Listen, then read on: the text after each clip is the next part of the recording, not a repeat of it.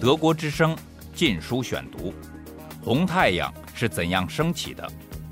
延安整风运动的来龙去脉。作者高华，香港中文大学出版发行。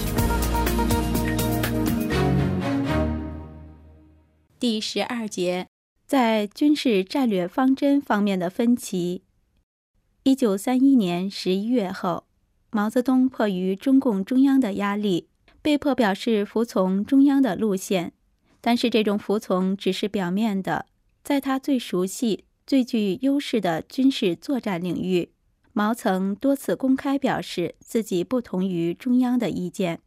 毛泽东不是军人，但是在长期的武装斗争中，逐渐形成了一套有关红军作战的战略战术。事实证明，在红军处于劣势的条件下。毛的这些主张对保存、发展红军实力极为有用，但由于毛个性专断、处事独裁，在用人方面有较强的宗派色彩，以致在一段时间内，毛在红军中的口碑远低于作风民主的朱德。中共中央不满于毛的军事作战方针始于赣南会议期间，在这次会议上。曾经提出过红军中存在着有待纠正的狭隘经验论及忽视阵地战、白刃战的游击主义的传统的问题，但是赣南会议的主题是批评毛的土地政策，而未及全面检讨苏区的军事战略问题。中央代表团对毛的军事方针的批评只是隐约其词。任弼时、王稼祥等当时还是标准的文职党干部。让他们去讨论自己未曾经历过的军事作战问题，显然没有像研讨具有理论色彩的土地政策问题那样得心应手。在中共中央首席军事专家周恩来及一批在苏联学习军事的干部陆续进入中央苏区后，中共中央与毛在军事战略方面的分歧就逐渐显现出来。由攻打赣州而引发的有关军事战略问题上的激烈争论，使毛与上海中央的冲突几近白热化。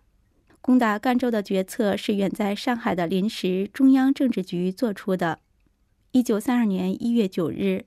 临时政治局通过了由张闻天起草的关于争取革命在一省与数省首先胜利的决议。号召为占领几个中心城市，一开始革命在一省数省首先胜利而争斗。同日，电令苏区中央局急攻赣州。周恩来对于是否执行攻打赣州的计划，曾经有过数次变化。在未到苏区之前，周是主攻派；在抵达赣南与毛交换意见后，周接受了毛的看法。周并向上海发电表示。在目前的形势下，攻打中心城市存在困难。临时政治局复电坚持原有意见，周就又接受了上海的指示，于一月十日发出训令，决定攻打赣州。攻打赣州之意最后遭到失败。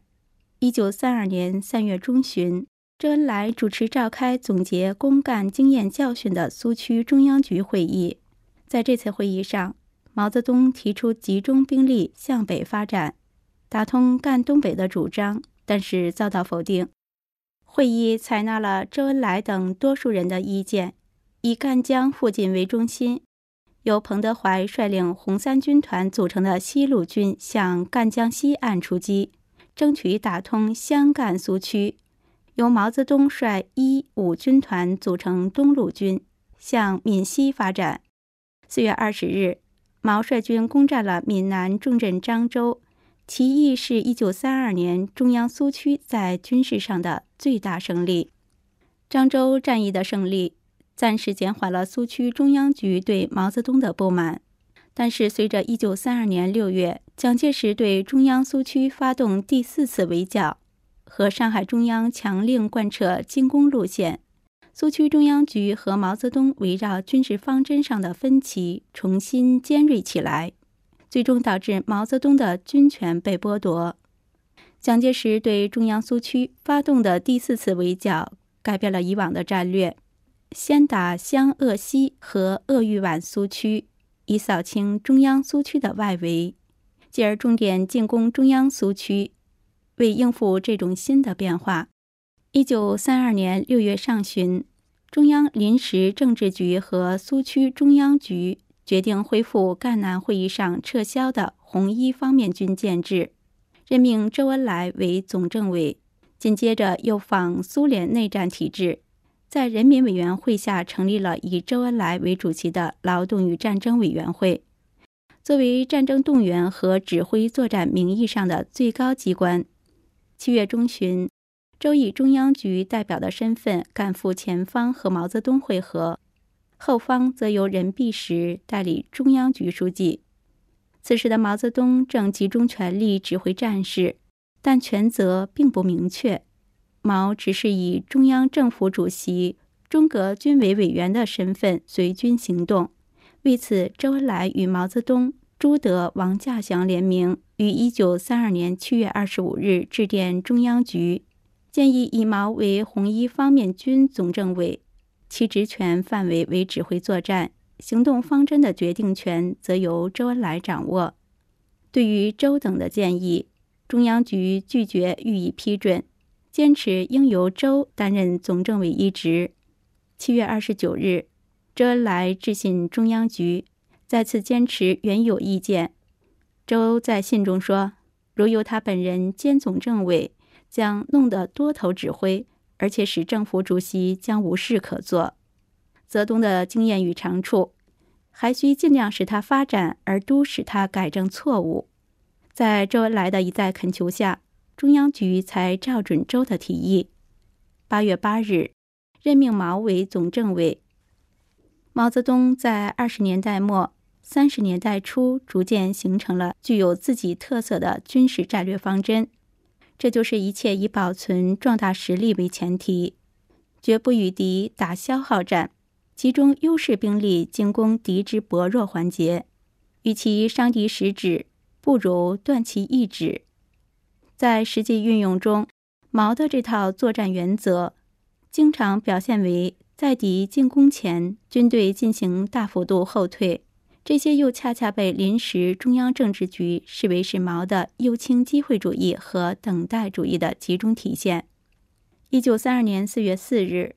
张闻天即洛甫发表著名的。在争取中国革命在一省数省的首先胜利中，中国共产党内机会主义的动摇一文，用中央苏区的同志的代名，不点名的指责毛泽东的诱敌深入战略，表现出了浓厚的等待主义，仅把巩固苏区根据地当作符咒一样的去念。四月十一日，项英从江西秘密抵达上海。向临时中央政治局常委汇报苏区工作，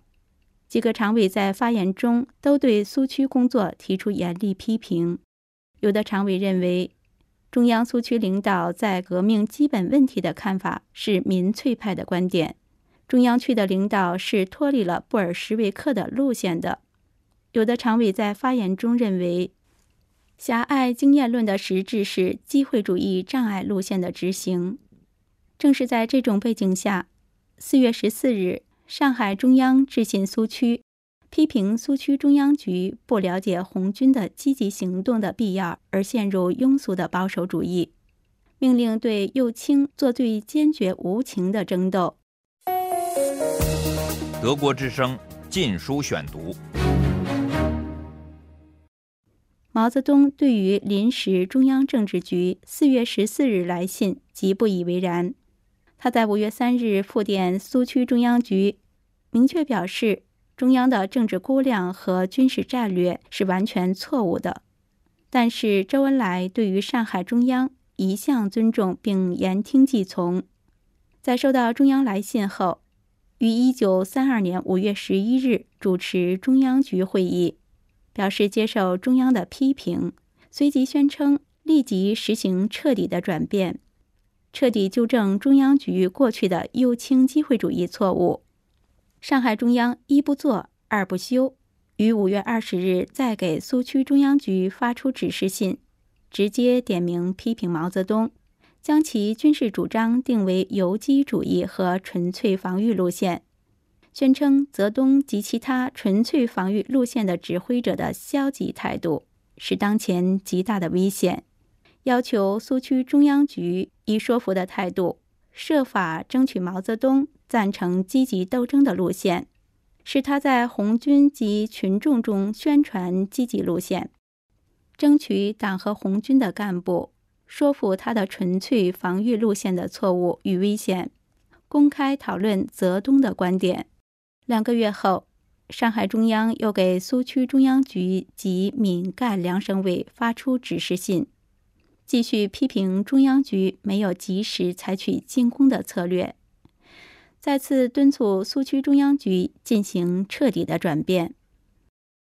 面对上海方面的再三催促，周恩来不得不兴兵作战。一九三二年八月初。周恩来在兴国召开中央局会议，决定发动乐安一黄战役，以威胁南昌，吸引围剿鄂豫皖的国民党军队。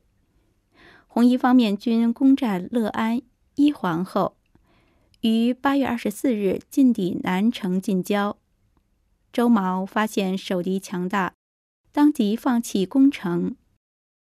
从八月下旬至九月下旬。周、毛、朱率军分兵在赣江、府河之间转战越余，这样又受到中央局的严厉指责。中央局坚持红一方面军应打永平，周、毛、朱、王稼祥则认为，在目前形势下，红军应以促起敌情变化为方针，避免急于求战而遭不利。双方电报往来十余次，互不相让。九月二十九日，中央局致电周、毛、朱、王，批评彼等的意见完全是离开了原则，极危险的布置，决定立即在前方召开中央局会议。这次会议既是一九三二年十月在宁都召开的，由周恩来主持的苏区中央局会议，时称宁都会议。宁都会议对毛泽东的指责十分激烈，会议对毛进行了面对面的批评，尤其指责毛不尊重党领导机关与组织观念上的错误。虽然这次会议的主题是讨论评估攻打赣州以来的几次重大战役，但是问题最后都集中到批评毛对党机关的态度上。毛的比较正确的军事主张被会议否定。与此有密切关系。在一九三一年赣南会议后，毛的自傲一直是中央局与毛关系紧张的一个重要因素。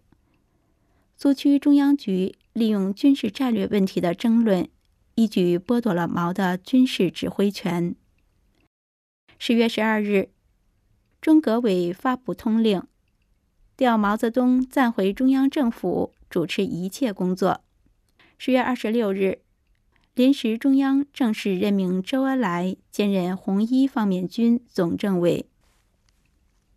在宁都会议上，毛泽东受到任弼时、项英、邓发、顾作霖等与会绝大多数苏区中央局成员的批评与指责，唯有周恩来的态度较为温和，在一些问题上为毛泽东做了辩护和开脱。